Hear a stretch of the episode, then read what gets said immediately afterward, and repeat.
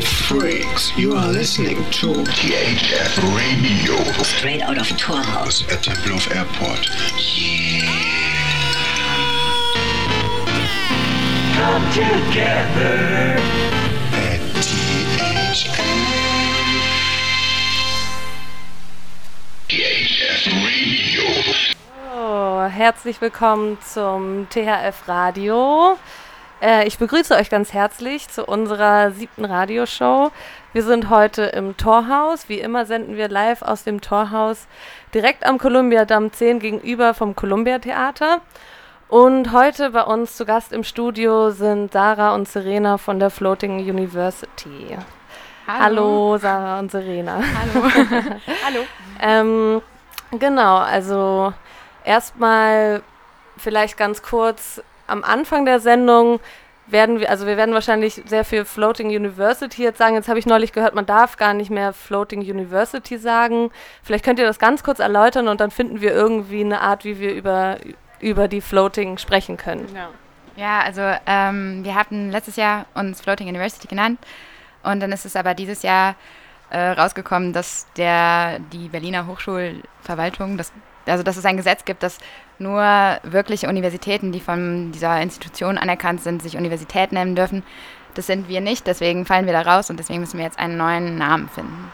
ja, sonst müssen wir eine große Strafe zahlen, wenn wir das nicht tun. Deswegen Ja. sind wir jetzt noch in der Umdenkphase. Ja, Okay. also deswegen vielleicht heute können wir einfach können wir vielleicht es einfach Floating nennen? Genau. Oder- genau. Und ja. manchmal wird uns vielleicht die Floating University rausrutschen und das ist irgendwie auch okay, aber wir haben es jetzt einfach auch mal erwähnt und versuchen Floating zu sagen. Ja, also es, das Floating, da, da ist jetzt eine Lücke.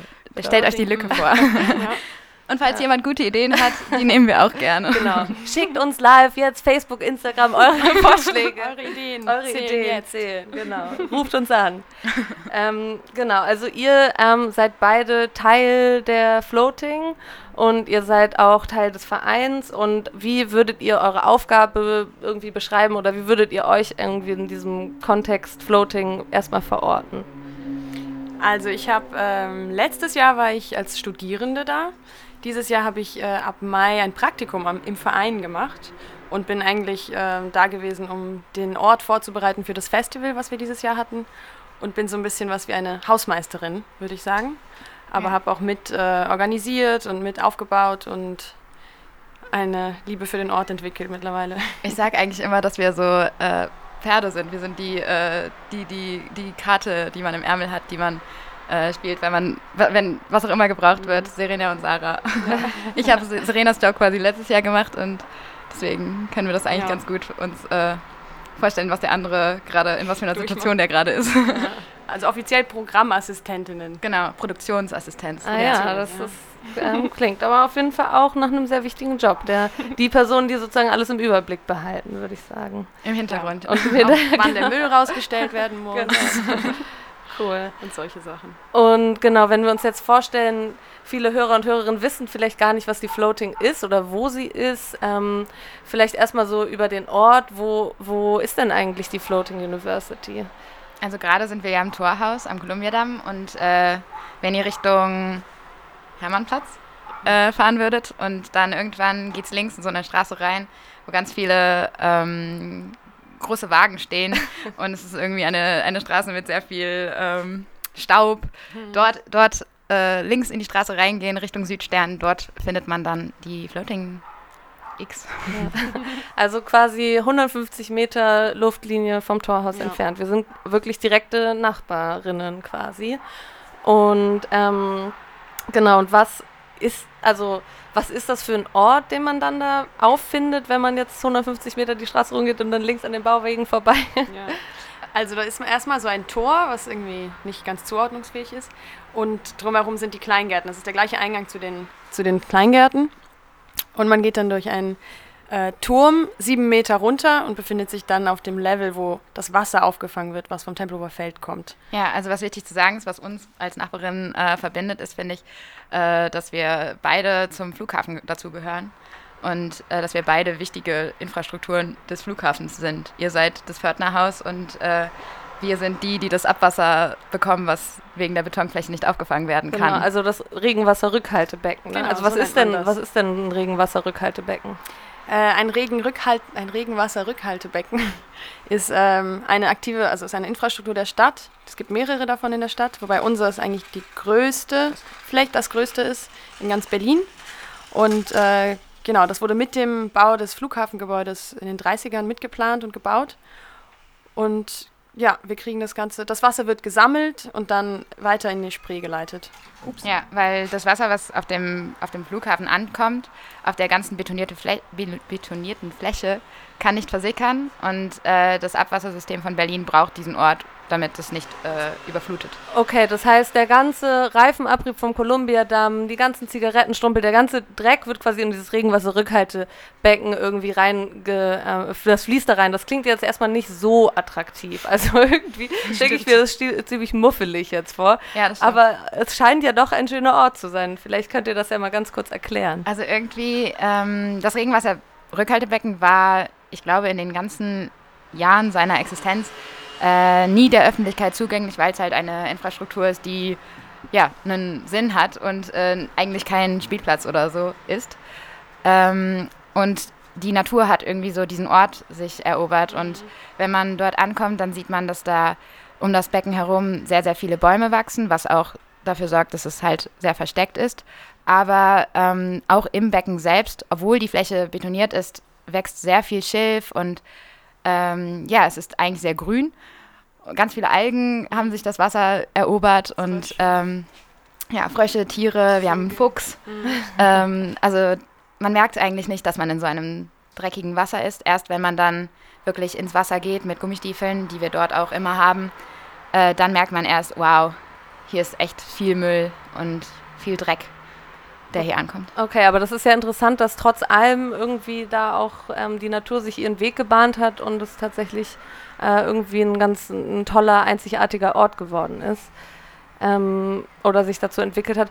Vielleicht noch mal ganz kurz auch zur Geschichte oder vielleicht auch so eine kleine Querverbindung zum Torhaus. Es sind also wir haben ja quasi die gleiche Vermieterin, wenn man so will, und zwar die Tempo Projekt GmbH. Das heißt, wir sind wirklich irgendwie in ähnliche Strukturen irgendwie eingebettet ähm, und sind somit auch irgendwie alle aktiver Teil von diesem von diesem THF-Spektrum oder Ja. so. Ja. Ja.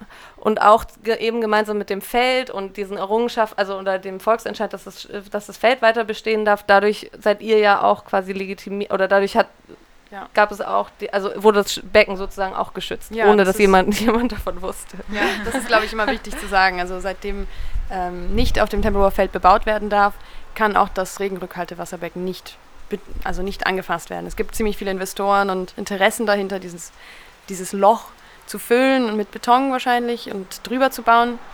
Ähm, aber es ist wichtig zu sagen, eben, dass seitdem das alles eingefroren ist mit dem Volksentscheid, ähm, hat sich für uns auch die Möglichkeit geboten, diesen Ort zu nutzen, mit, also Teil trotzdem, dass es eine aktive Infrastruktur bleibt und nicht verändert werden darf in der Hinsicht. Mhm.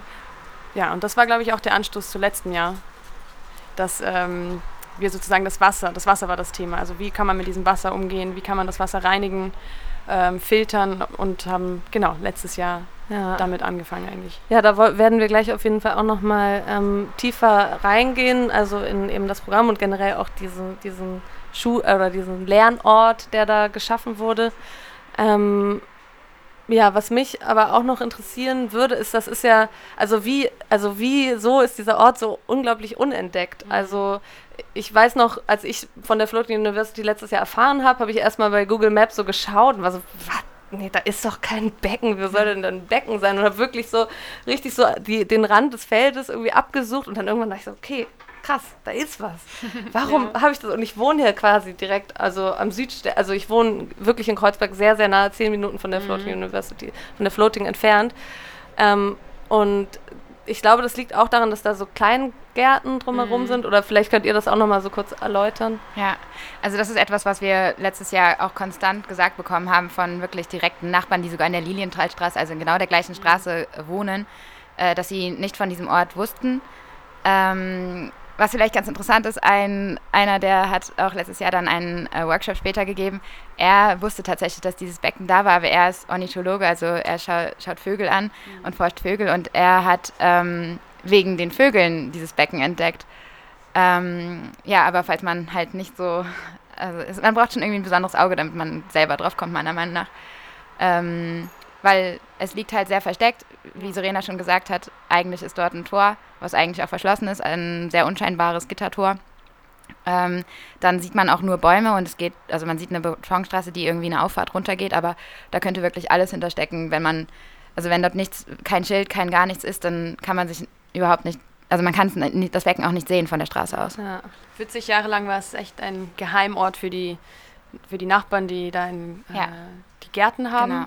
Und vielleicht noch die Bienen. Äh, die, Bien, die Imker, genau. Die Imker, ja. Wir haben äh, zwei Imker, oder wir haben, also das, es gibt zwei Imker, die den Ort schon vor uns kannten und ihre Bienen da ähm, platziert haben und seitdem sich auch um die Bienen kümmern und immer noch äh, sich um die Bienen kümmern. Ja. Das ist, genau. ja, und ein, also diese Schrebergärten, die drumherum sind, äh, das ganze Becken ist, ich glaube, über 100 oder genau 100 äh, Parzellen.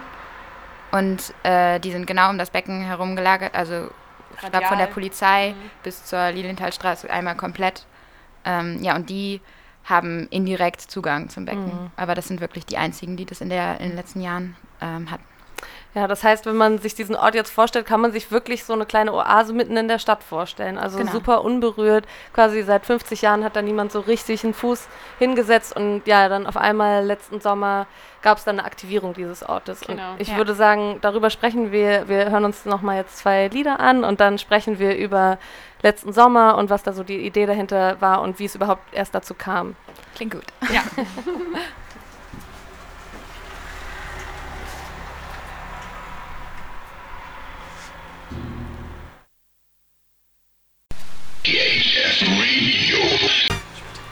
Uh, willkommen zurück im THF-Radio. Wir senden gerade live aus dem Torhaus am Kolumbiadamm 10 und freuen uns, dass ihr alle zuhört. Hallo. Heute, heute zu Gast bei uns im Studio sind Sarah und Serena von der Floating. Und eben gerade haben wir darüber gesprochen, wo die Floating eigentlich ist und ähm, was das eigentlich für ein besonderer Ort ist. Und jetzt wollen wir darüber sprechen, was da eigentlich letzten Sommer passiert ist. Ähm, also im letzten Jahr, äh, ja, die Floating University war es letztes Jahr, äh, gibt es erst seit letztem Jahr. Also letztes Jahr war das erste Mal, mhm. dass der Ort eröffnet worden ist. Und wir haben den Ort eröffnet im Rahmen von Open Weeks. Also es gab dreimal zweiwöchiges ähm, offene Wochenprogramm ähm, in denen wir verschiedene Menschen eingeladen haben, Workshops zu geben, Vorlesungen zu halten oder anderweitiges Programm zu machen an diesem Ort. Ähm, und das war im Mai, dann einmal im Juni und einmal im September. Vielleicht war es Juli. Ich weiß es gerade nicht mehr. Ja. Ähm, auf jeden Fall war das dann immer nur zwei Wochen lang offen. Und dort war dann volles Programm. Jeder konnte kommen. Aber wir hatten noch diesen zweiten Strang und das war der ähm, akademische Strang, so haben wir den immer genannt, wo wir mit über 20 Universitäten aus dem äh, Inland, aber auch aus dem Ausland äh, kooperiert haben. Und dann haben wir zum Beispiel Studentengruppen aus einer Uni aus Holland eingeladen und die sind dann im Rahmen ihres äh, Programms von der, ihrer Heimatuniversität ähm, zu uns gekommen, haben quasi eine Exkursion gemacht und haben dann an ihren Projekten, an denen sie auch normalerweise gearbeitet hätten, nicht an ihrer Uni gearbeitet, sondern dann bei uns gearbeitet. Ah ja. Ich, vielleicht muss ich noch mal einen kleinen Schritt zurückrudern. Und zwar, ja, eben meinten wir, wie gesagt, was für eine tolle Oase das war. Und so, wie ist es überhaupt erst dazu gekommen, dass da irgendwie ein Projekt initiiert, wo, initiiert wurde oder von wem wurde das initiiert? Und was ist da so die Geschichte dahinter? Ja, ähm, also der Ort wurde von Raumlabor Berlin entdeckt.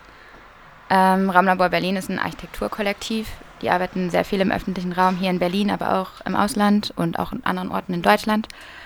Ähm, und die haben, wie gesagt, diesen Ort entdeckt und haben sich überlegt, dass sie den gerne der Öffentlichkeit zugänglich machen wollen und haben dann aber auch überlegt, in welchem Rahmen das man am besten machen kann. Und haben sich dann dafür entschieden, eine, einen Lernort zu schaffen und den dann Floating University genannt. Und dann auch überlegt, wie man das denn also in was für einem Rahmen man das denn so, so ein Projekt aufzieht und haben dann halt ähm, diese Kooperationen ähm, angefangen aufzu, aufzubauen, ähm, haben mit ihren Netzwerken gearbeitet, um halt dann diese Kooperation mit den Universitäten ähm, zu erschaffen, aber auch dann mit verschiedenen Künstlern, Architekten, Designern, aber auch anderen Experten in Wissenschaftlern, also Experte in einem, also ich finde das Wort Experte, das äh, ist sehr, ähm, jeder ist ein Experte in irgendeiner Art und Weise. Also Oder eine Expertin. Expertin, genau, sehr wichtig, ja. Ähm, Ja. Vielleicht zum Beispiel, wir können ja, ähm, wir hatten eine Künstlerin in Residence, äh, Catherine Bell, die hat ähm, die fünf Monate, die sechs Monate lang ähm, geforscht, wie man Wasser ähm, filtern kann und hatte da auch ihr Labor aufgebaut und hat dazu Workshops gehalten, Experimente gemacht. Und ja, sie ist eine Künstlerin, aber Expertin für diese Monate ü- über dieses Wasser geworden und hat äh, Proben gemacht und eben auch herausgefunden, wie giftig das Wasser ist und wie man es reinigen kann und ähm, wie man es umverwenden, also umnutzen kann. Und hatten da eben verschiedene Stationen, die Toiletten, die Spülküche, das Filtersystem an sich, das Rad, was äh, Regenwasser auf die Filterstation gebracht hat und durch verschiedene organische ähm, Filterkanäle gebracht hat. Und ja, Ja, wenn man auf der Website von der Floating, Floating University ähm, ähm, nachschaut, steht da ja auch, dass es ein Offshore-Campus sei. Ähm, und vielleicht könnt ihr auch mal ein bisschen beschreiben, inwiefern dieser, diese, dieser Name irgendwie auch passt, weil die Architektur hat sich ja schon sehr auch, also passt sich ja auch diesem Ort, diesem Regenwasserrückhaltebecken irgendwie ganz gut an.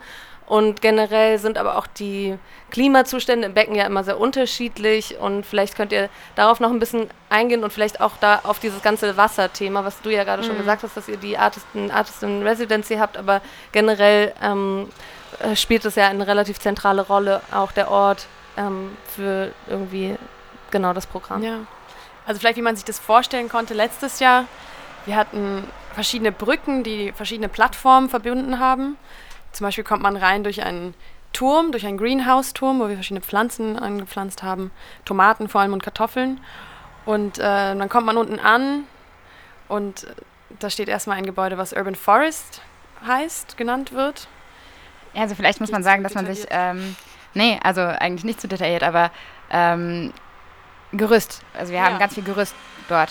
Ja. Gerüst ist so die Haupt äh, Bau, äh, das Hauptbaumaterial, Ja. genau.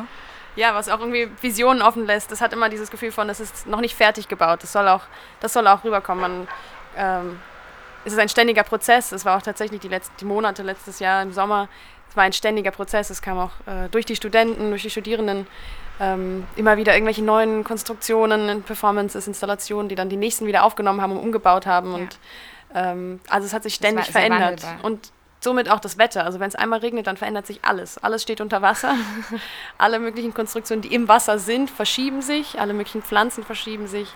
Ähm, und ja, und wir müssen umdenken. Meistens mussten wir auch, manchmal mussten wir Events absagen, ähm, einfach weil es überflutet wurde und man sich nur noch mit Booten fortbewegen konnte. Ähm, aber ja, man kann sich das ein bisschen äh, vorstellen wie so eine utopische Konstruktion, die in den 70ern noch viel äh, ausgearbeitet wurde, wie so eine utopische Stadt aussehen kann in klein. Ich fand ja immer, es sah eher aus wie so eine Bohrinsel. Das ist auch in den Inspirationen. Ja. Also, ähm, genau, und eben weil es ein Regenwasserrückhaltebecken ist, hast du ja schon gesagt, äh, ist die, die, der Wasserpegel immer ähm, flexibel oder Ja. steigt je nach ähm, Regenfall. Und ähm, was war denn so das Maximale an Regen, was ihr da jemals erlebt habt oder an ja, Wasserspiegel? Also ich fand auf jeden Fall, dass man ähm, einen großen Unterschied sehen konnte zu dem, äh, der Menge an Wasser, die letztes Jahr reingekommen ist und der Menge an Wasser, die dieses Jahr reingekommen ist. Äh, letztes Jahr war der Sommer in Berlin sehr, sehr trocken und ähm, es gab kaum Regen. Wir hatten aber doch in den zweiten Open Weeks einmal sehr, sehr, sehr, sehr, sehr viel Regen und das war, äh, da sind wir dann auch überflutet worden. Ähm, das so, dass wir, also nachmittags hat es angefangen zu regnen, abends sind wir überflutet. Wir haben das Wasser quasi reinkommen sehen und ihr müsst euch vorstellen, dass ähm, auf einer normalen Fläche kommen, was weiß ich, 5 cm Regen an und da wir aber die 20-fache Menge an Regen bekommen, weil eben die Fläche von diese, die auf dem Flughafen betoniert ist, so groß ist, kriegen wir das 20-fache an Regen. Was bedeutet, dass wenn eine normale Berliner Straße einfach nur ein bisschen Regen abbekommt, kriegen wir halt einen Meter Regen. Ja. Ähm, Und- aber ja, das und dann ist- noch ja. gesprudelt aus, dem, aus der Öffnung kommt so ein Sprudel an Wasser und alles fängt an sich zu bewegen. Und ja, es ist. Äh, Und ihr habt da, die Konstruktion ist aber schon so angelegt, dass irgendwie alle Leitungen irgendwie auf mindestens zwei Meter ja, Naja, also gelegt sind. es ist so. auf jeden Fall darauf ausgelegt, dass es mit Regen klarkommt. Ja. Aber ähm, es ist auch Experiment. Also äh, die Gärtner, die das Becken halt auch in den Jahren vorher im Wandel gesehen haben, die haben am Anfang gesagt, ihr seid verrückt, ihr habt überhaupt keine Ahnung, wie viel Regen hier kommen kann. Ähm, aber ja, das war ähm, ist auch ein Risiko. Ja, und so ex extreme Klimasituation ist ja auch tatsächlich ein Thema, was uns in den nächsten Jahren höchstwahrscheinlich immer noch mehr ähm, beschäftigen wird. Und ich finde, gerade das ist, war ja auch irgendwie so ein Konzept, also oder Teil des Konzeptes, ähm, wie gehen wir oder was machen wir eigentlich mit diesem Wasser? Und das war ja irgendwie auch, also diese, diese ganze Idee, das Wasser zu filtern und irgendwie auch das äh, Grauwasser zu nutzen, um die Toiletten zu spülen und so, das war ja auch alles irgendwie, irgendwie von Anfang an mitgedacht. Vielleicht könnt ihr da noch Ja. mal ein bisschen drauf eingehen. Also wie du gerade eben schon gesagt hattest, ähm, ein Campus, ein Offshore-Campus für Cities in Transformation, also für Städte im, im Wandel. Äh, ja, das ist auf jeden Fall ein Thema gewesen, was sowohl letztes Jahr als auch dieses Jahr sehr im Fokus stand. Im letzten Jahr haben wir sehr viel uns, wie gesagt, um das Wasser gekümmert.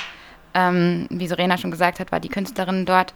Ähm, und ja, äh, in diesem Jahr haben wir uns dann auch mit einem Festival Climate Care, hieß es, ähm, auch weiter damit beschäftigt.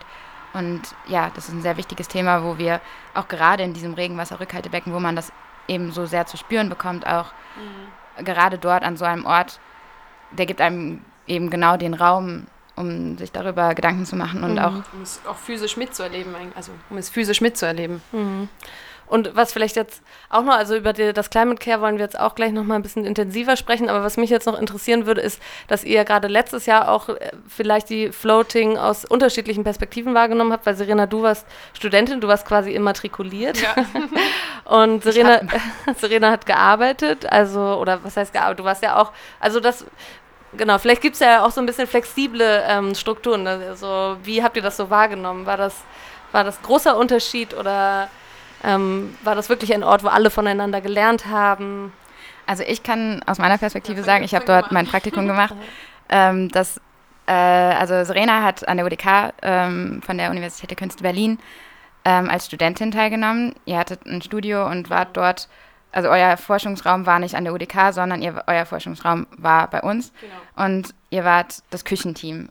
Ähm, ihr habt am Anfang die Küche gebaut und habt dann aber auch über den ganzen Zeitraum hinweg immer die Küche programmiert. Ihr habt ähm, äh, Leute eingeladen, auch zu diskursiven Dinners, äh, um interessante Unterhaltungen zu führen, Vorträge. Also ihr habt nicht nur euch um die Küche und die Infrastruktur der Küche ähm, so, äh, Gedanken gemacht, sondern auch um was man in der Küche sonst, Ja. was, was in der Küche sonst noch wichtig ist.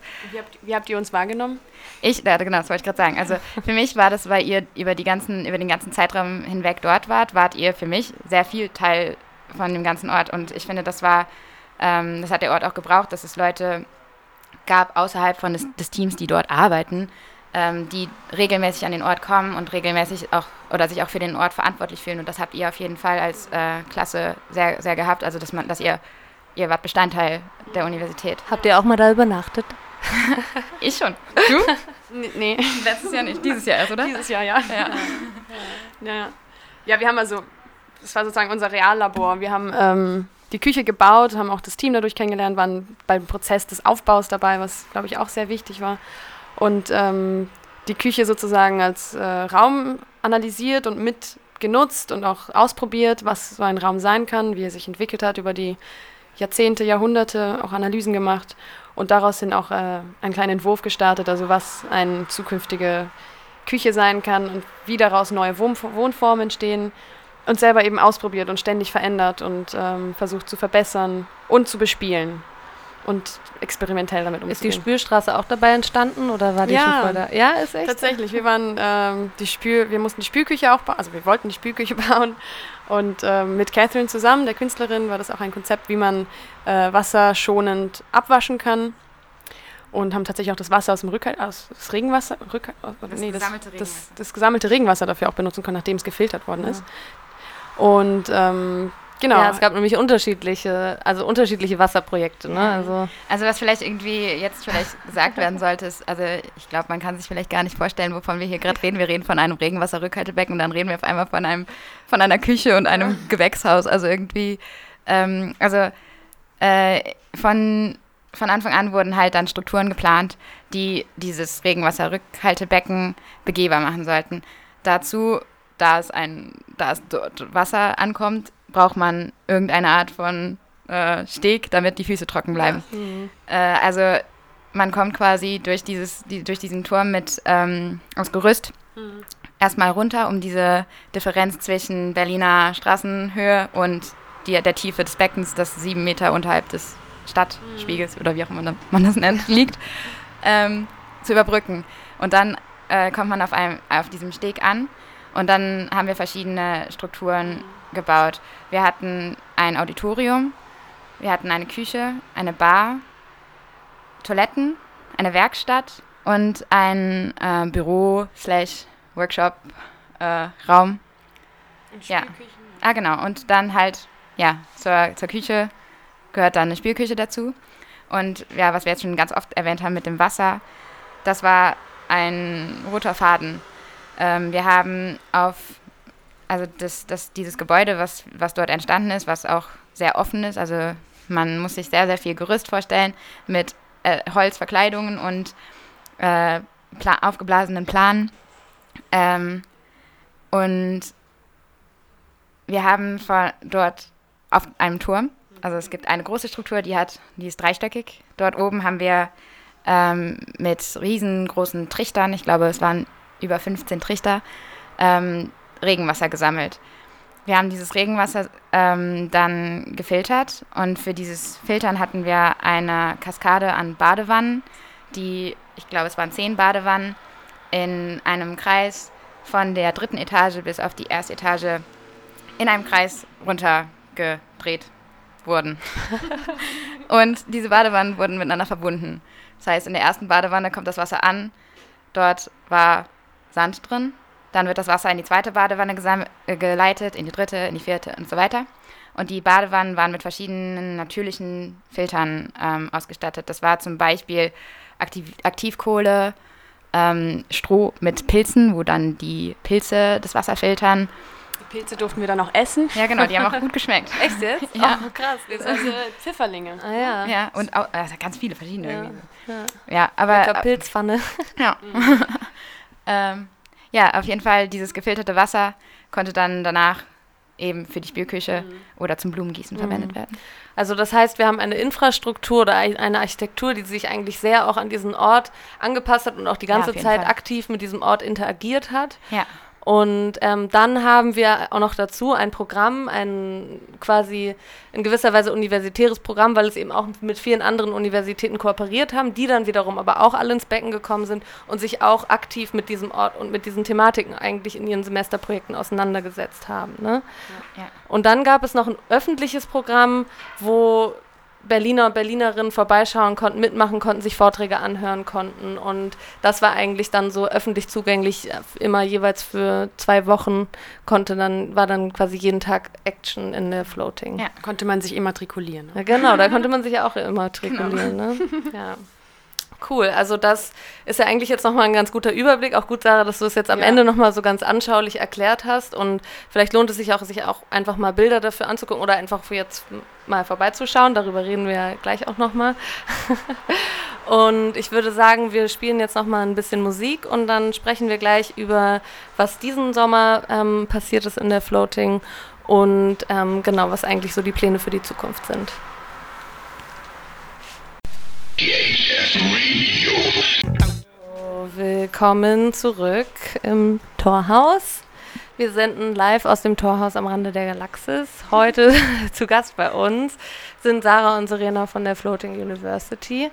Und genau, die jetzt, eben gerade haben wir über ähm, den Auftakt der Floating gesprochen, letzten Sommer, Sommer 2018. Und jetzt wollen wir ein bisschen auf diesen Sommer eingehen und uns darüber unterhalten, was da eigentlich so passiert ist in den letzten Monaten.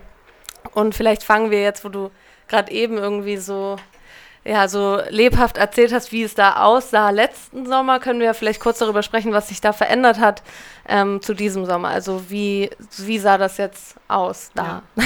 Genau, vielleicht muss man dann nochmal ähm, anknüpfen, was nach dem Sommer passiert ist. Und zwar hatten wir eigentlich den Ort nur für ein Jahr nutzen sollen, nur für den Sommer. Und da das aber irgendwie erfolgreich war und äh, das Team sich auch darum, also es wichtig war, diesen Ort weiterhin nutzen zu können, gesehen, nachdem wir gesehen haben, was möglich war. Ähm, und somit äh, haben wir dann angefragt, ob wir den Ort weiterhin nutzen können für das spätere Jahr, für 2019. Ähm, genau. Allerdings hat, waren die meisten Materialien ausgeliehen und da, daher mussten wir, da wir nicht genug Geld hatten, um die auszuzahlen, ähm, mussten wir das sozusagen wieder zurückgeben. Reduzieren und teils äh, zurückgeben. Also wieder alles, vieles abbauen. Einige Sachen wurden uns gesponsert, die wir dann da lassen konnten. Aber genau, erstmal nach dem Sommer wurde so gut wie alles abgebaut. Ziemlich wir haben auch schnell. Gemacht. Und Winterfest, genau. Ja. Und was dann dieses Jahr passiert ist, ähm, ist vielleicht auch noch strukturell und organisatorisch zu sehen, ist, ähm, wir einen Verein gegründet haben oder ihr einen Verein gegründet habt, wo ich jetzt wo ich dann auch eingelistet habe.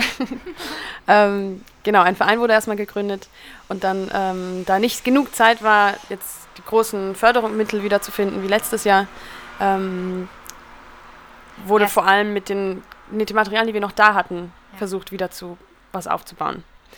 Daher sieht es jetzt sehr anders aus. Es ist nicht mehr diese Riesenstruktur in der, Mitte des, der Mitte des Wassers, sondern ein Eisberg, was auch symbolisch für unser Climate Care steht.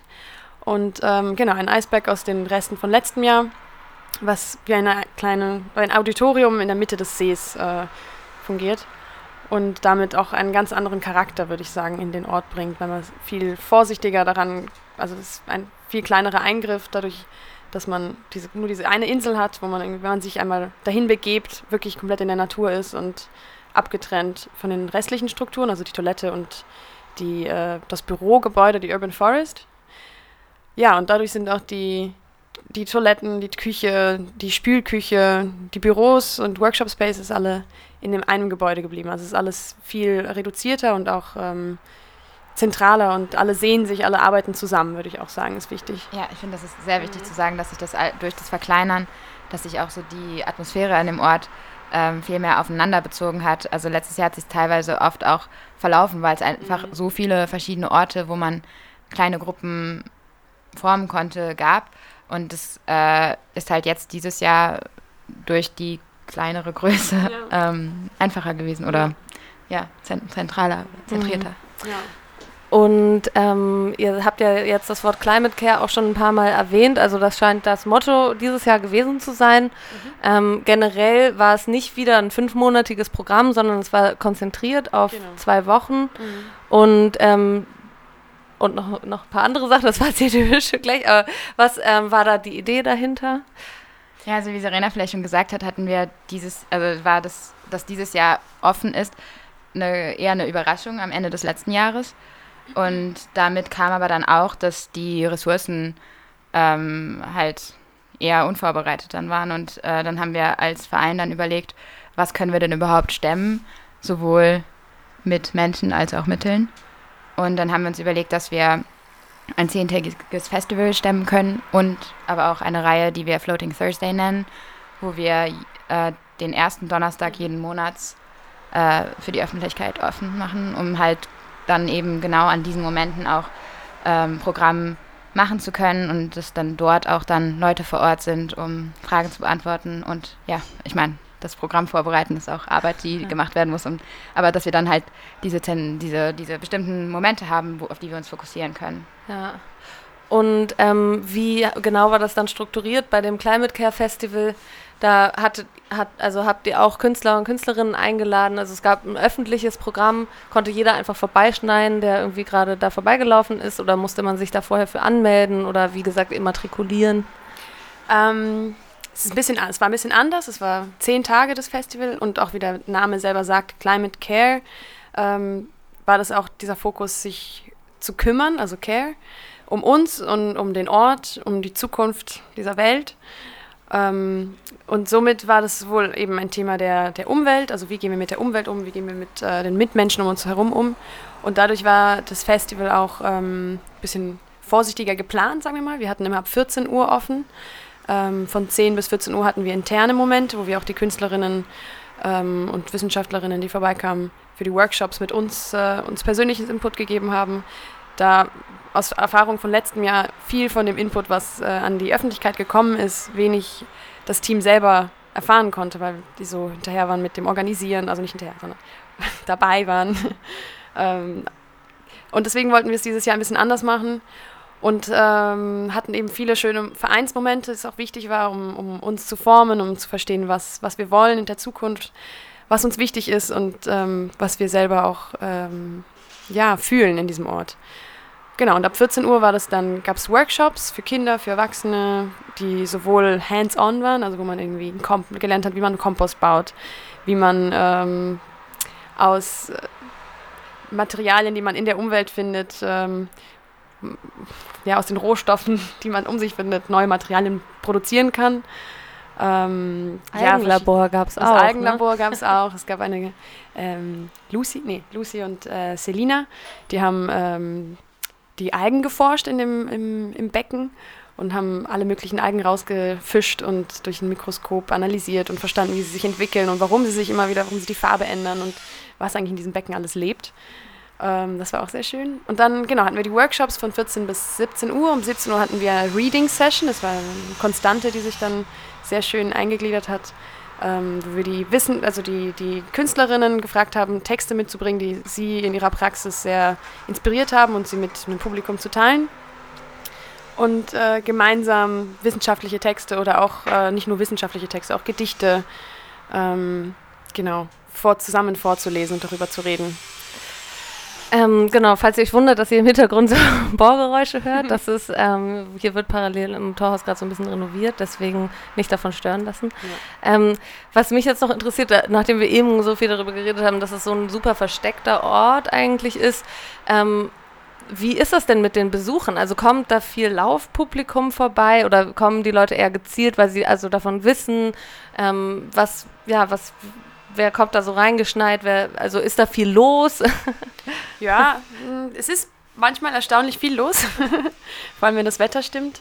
Es ist so was, also diese kleine Straße, die da zu uns führt, ist eine Fahrradstraße, also es sind sehr viele Fußgänger, die vom Feld zum Südstern laufen und äh, Fußgängerinnen und Fahrradfahrerinnen. Ähm, und wenn das Tor mal offen ist, dann kommt es schon zu, äh, ja, zu überraschten Besuchen, die plötzlich äh, von diesem, ja, sich da reinführen lassen und ankommen. Aber ich glaube, es hat sich mittlerweile auch ein bisschen rumgesprochen, was da passiert, würde ich sagen, oder? Also im letzten Jahr habe ich ganz viel an der Immatrikulation, wir hatten auch eine Immatrikulation, ja. äh, da habe ich oft, oft gesessen. Und äh, das war so quasi der Moment, wo alles, was reingekommen ist, ein bisschen abgefangen worden ist. Und dort die Frage, was ist das denn hier eigentlich? Ich weiß nicht, wie oft die letztes Jahr gekommen ist. In diesem Jahr hatte ich das Gefühl, dass das nicht mehr so oft war. Aber ich weiß nicht, ich habe auch nicht so viel dort unten gesessen, deswegen kann es sein, dass es einfach nur dann dort unten ankommt.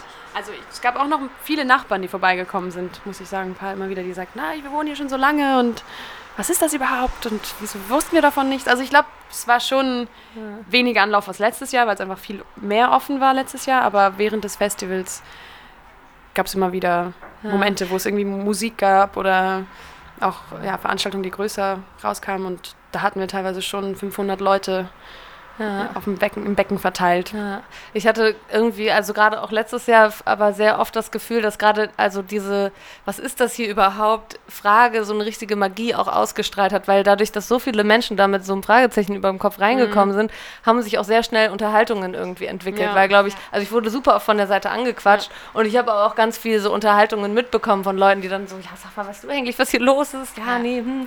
Und dann das halt so irgendwie ähm, durch dieses Interesse und auch durch diese Offenheit irgendwie in sowas Neues reinzukommen, was man ja. vorhin noch nicht kennt, das lässt halt auch ganz andere irgendwie Unterhaltungen. Aber auch ganz so viele unterschiedliche Interpretationen von ja. dem Ort. Also jeder hat irgendwie was anderes, was er damit verbindet. Wo, also du hast eben Bohrinsel gesagt.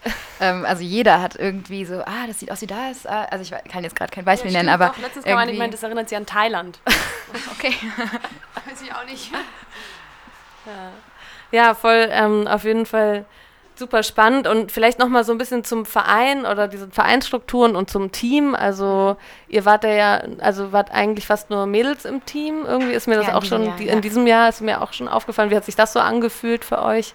Also Gilly und Rosario haben das Festival dieses Jahr kuratiert und wir waren zu acht, Ja, es Ja. acht, ja. acht Mädels, haben wir das, äh, ja, doch, das war Ja, sehr schön. Also, Gerockt. Ja. gerockt. Ja, das, wir hatten, also es war, glaube ich, am Anfang, als, das, als der Verein gegründet wurde, die Frage, wer will sich um dieses Festival kümmern. Und genau, da haben sich vor allem die weiblichen Personen im Team verantwortlich gefühlt.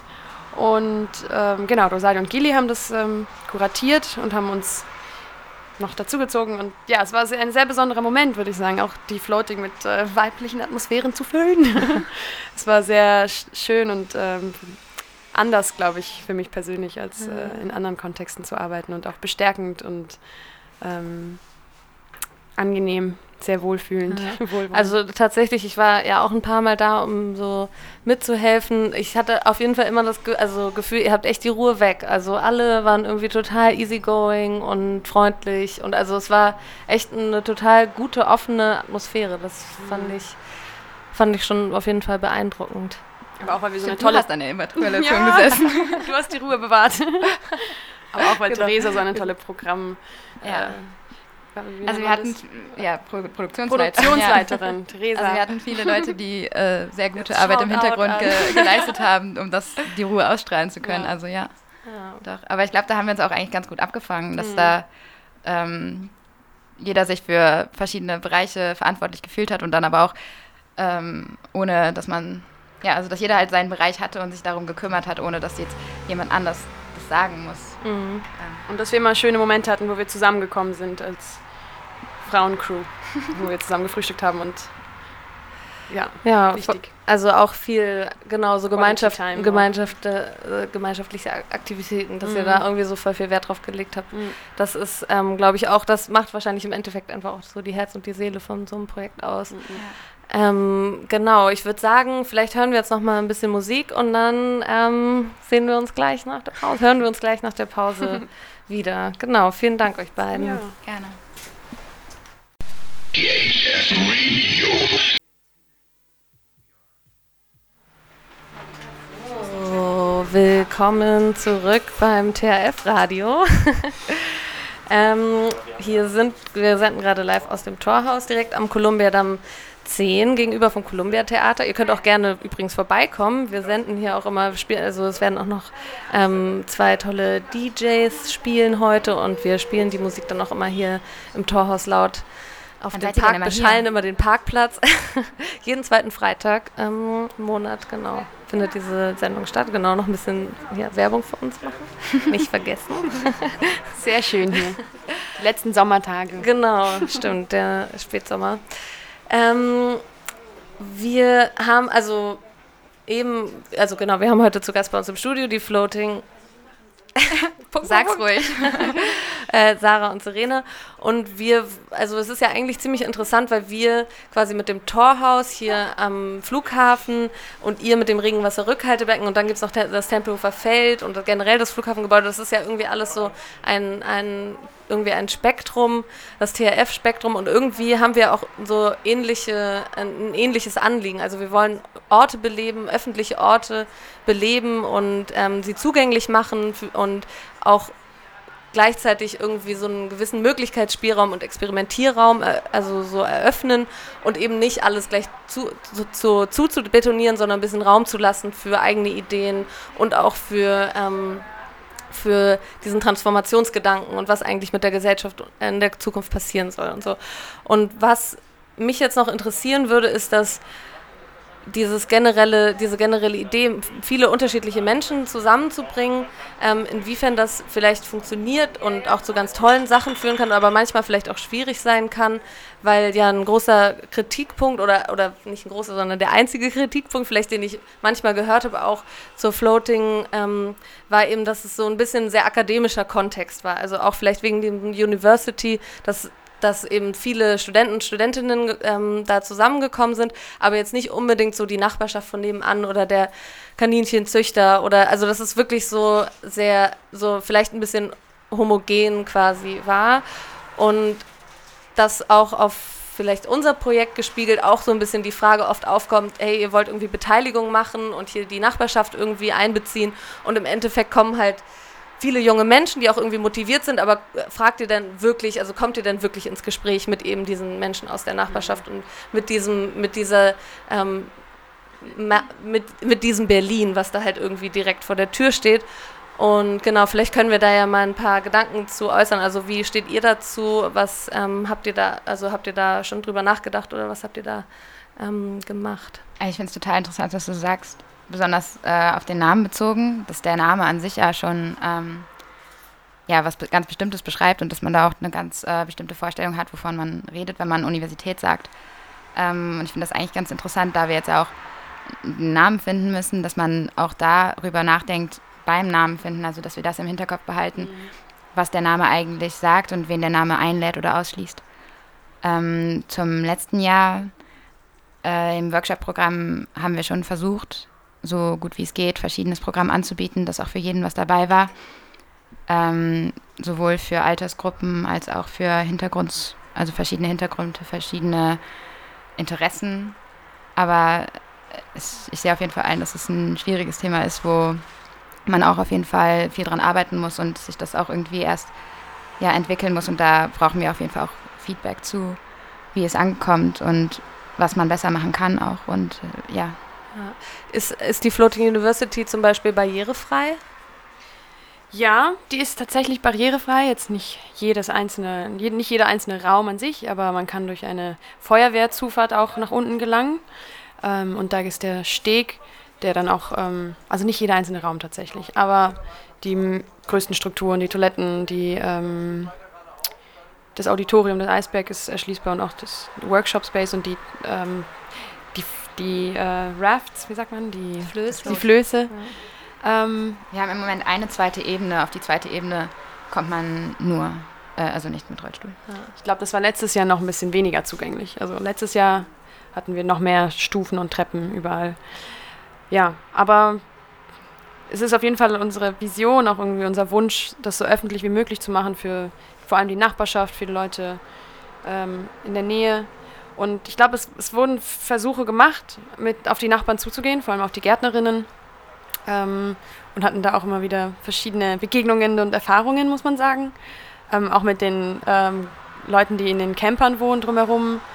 Dadurch, dass wir ja auch diesen Ort auf einmal befüllt haben mit Leben oder mit äh, Aktionen, die viel mit, ja, mit urbaner Praxis, mit Architektur, mit Gestaltung zu tun haben, wurden wir auch oft äh, nicht sonderlich willkommen geheißen, würde ich sagen. Auch da wir äh, Aufmerksamkeit an den Ort gelenkt haben und ähm, Polizei, also auch, also das war jetzt die Angst ja, und auch wahrscheinlich die große, ja, wahrscheinlich auch die große Angst, dass dieser Ort entdeckt wird und dann mhm. vielleicht also zu viel ähm, Aufmerksamkeit ja, bekommt und dann der eben, große Investor ja, kommt und da eben, halt irgendwie was ja eben schon passiert in der ne? Gegend. Also Kreuzberg ist ja die absolute äh, Gentrifizierungsblase, vor allem um den Südstern herum. Mhm. Es ist ähm, Gräfekiez, es ist sehr, ja, ja. sehr hoher Anteil an äh, Gentrifizierung. Also da haben wir oft die Kritik bekommen, dass wir weitere Incubators auf Gentrifizierung sind, sagt man das?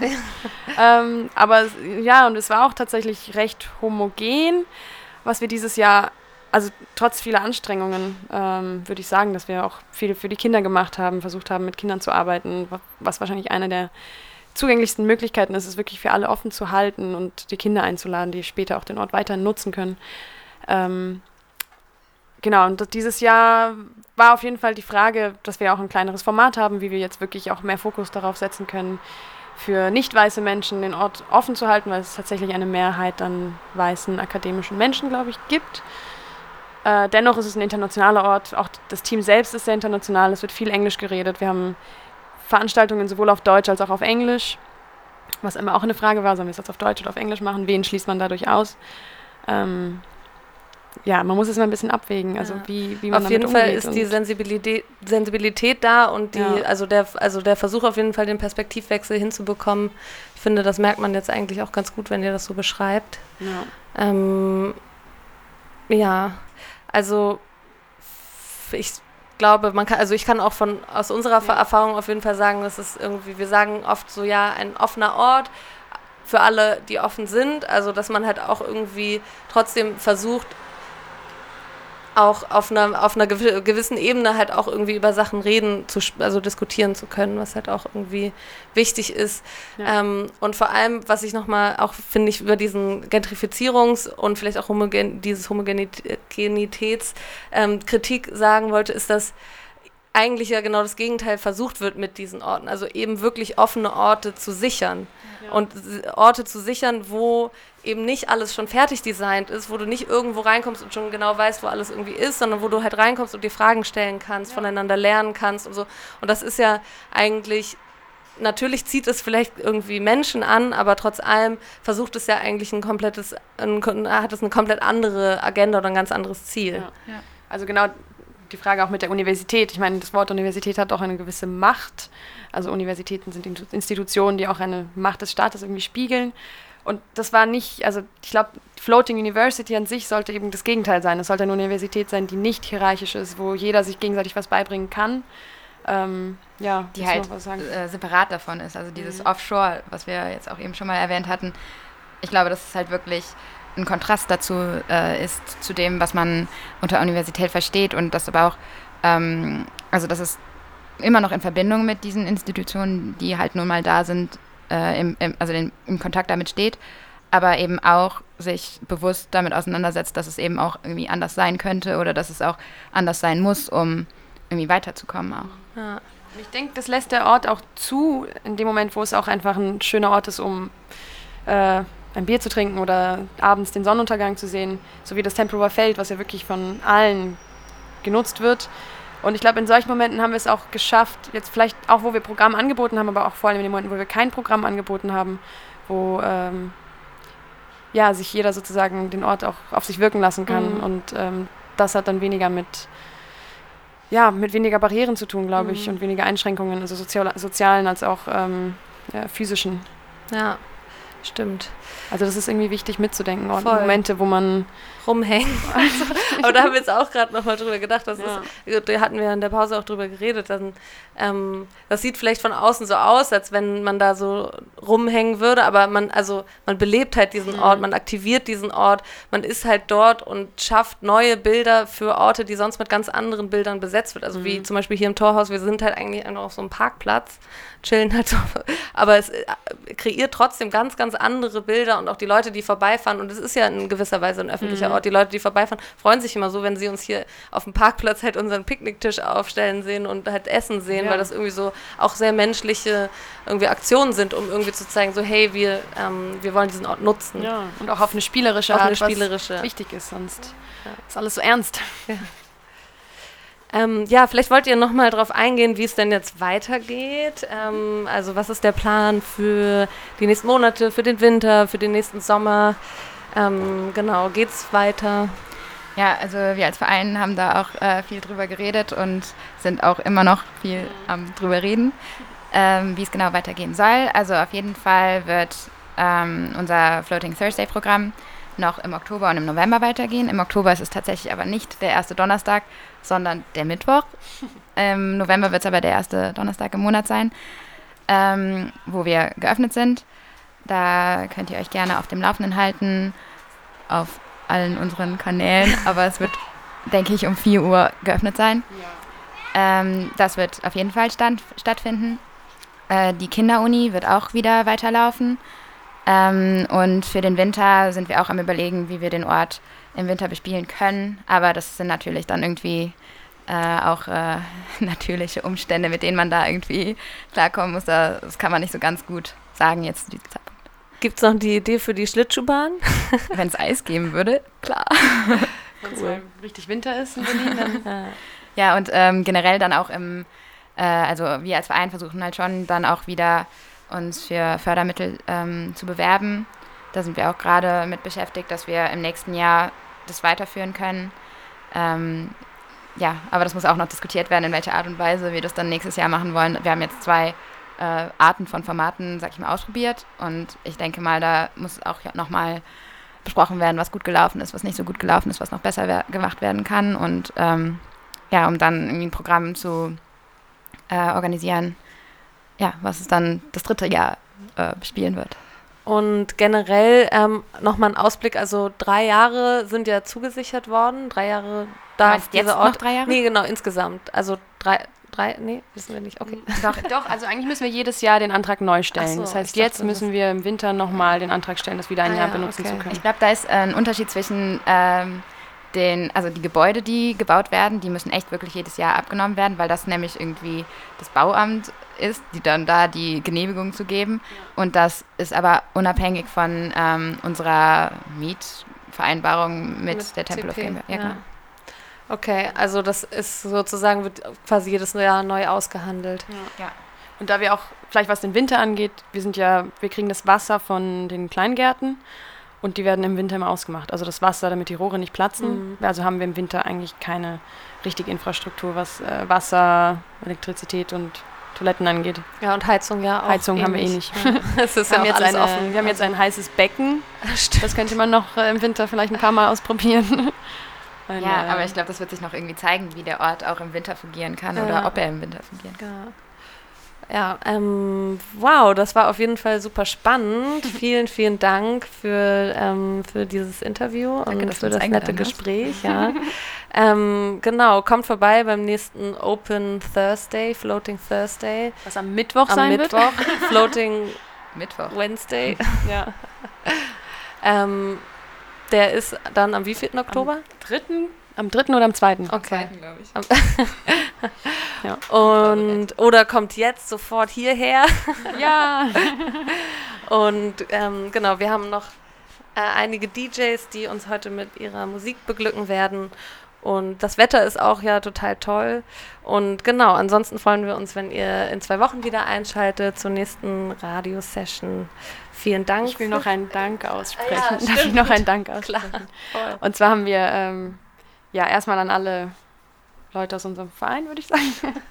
Und ähm, nochmal ein ganz großes Danke, was man nicht äh, aufhören kann zu danken, sind die Freiwilligen, die dieses Jahr beim Festival mitgearbeitet haben, die Konstruktion mit aufgebaut haben, immer dabei waren und für gute Laune gesorgt haben, den Pool angemacht haben, wenn es nötig war. Und ähm, ja, ohne diese Leute, die Lust haben, auch mitzumachen, wäre alles nicht möglich. Also nochmal auch eine Einladung an euch, die zuhören. Wir freuen uns über begeisterte Leute, die mitmachen wollen. Einfach eine E-Mail schreiben. Ja, ja, voll cool. Ja. Ähm, ja, vielen Dank nochmal und ähm, wir hören uns bald wieder. Danke, Thomas. DHF Radio.